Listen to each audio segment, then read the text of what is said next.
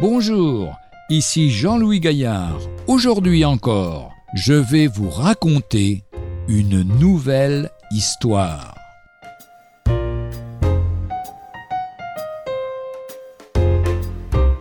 Sauvé du suicide.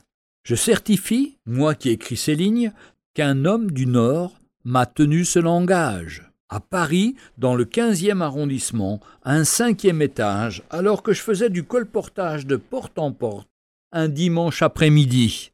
C'était il y a dix ans. J'habitais avec mon épouse et mes enfants dans la rue de Vaugirard.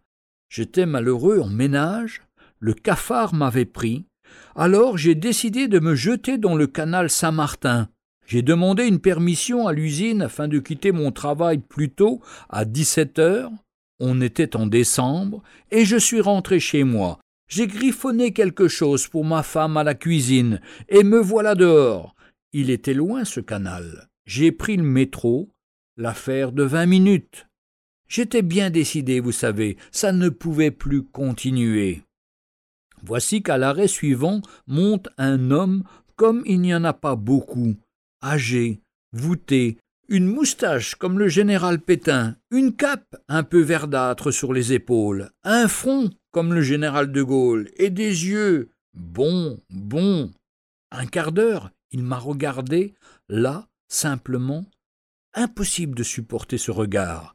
Ça pleuvait sur moi comme une lumière douce et pénétrante. Rien que cela, je vous l'assure, un regard. Tenez, je me rappelle que son chapeau noir était à l'envers, le nœud devant. Mais ça ne fait rien. J'étais drôlement tourmenté. Tout à coup, on dit Terminus. Alors, vous ne descendez pas? Mais descendez. Je suis sorti dans la pluie et la nuit. L'homme avait disparu.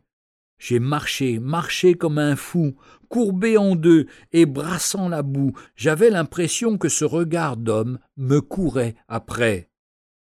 Là, dans les terrains vagues, je vis une église comme une ombre froide. Ça a été plus fort que moi. Je suis entré, à peine dedans, que j'étais effondré sur les dalles au pied d'un mur de l'enceinte. Je pleurais devant la lumière de ce regard bleu, le regard doux de cet homme inconnu. Le canal ne m'a pas vu, parce que je suis rentré avant ma femme, heureusement. J'ai brûlé le papier et je n'ai rien dit. Ma femme m'a retrouvé couché, mais cette nuit-là, mon pauvre monsieur, je m'en souviendrai longtemps. J'essayais de dormir dans la nuit, mais pas moyen. Ce regard de lumière me poursuivait. J'ai cherché l'homme. Je disais Vous n'avez pas vu cet homme grand, avec une cape et des moustaches grises? On me répondait Non. Un jour je l'ai rencontré. C'était un lundi soir dans la rue Pierre Bonté. Oui, c'était lui. Sous la pluie, à huit heures du soir, avec de grands gestes et ses bras en croix, il invitait les passants à entrer dans une cour. Au fond de la cour, c'était son foyer, je le connais maintenant. On pénétrait dans une grande salle éclairée, un corps de la lumière. Je suis entré, je me suis blotti là, au fond, du côté gauche. Ah mon Dieu.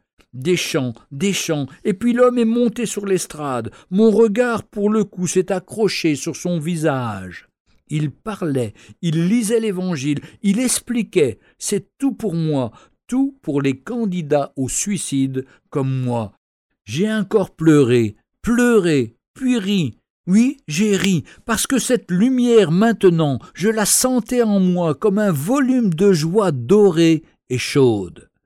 Après la réunion, j'ai foncé tout de suite sur lui, le pasteur. Il m'a regardé, j'ai tout raconté, alors il m'a dit comme ça tout simplement Oui, je priais pour vous dans le métro, je priais pour vous. Voilà, monsieur, comment je suis devenu chrétien. Ouvrons sur le monde nos deux yeux purifiés et notre cœur lavé, les vannes de la lumière et de l'amour de Dieu. Tous connaîtront que vous êtes mes disciples si vous avez de l'amour les uns pour les autres. Jean 13, versets 31 à 35. Retrouvez un jour une histoire sur www.365histoire.com.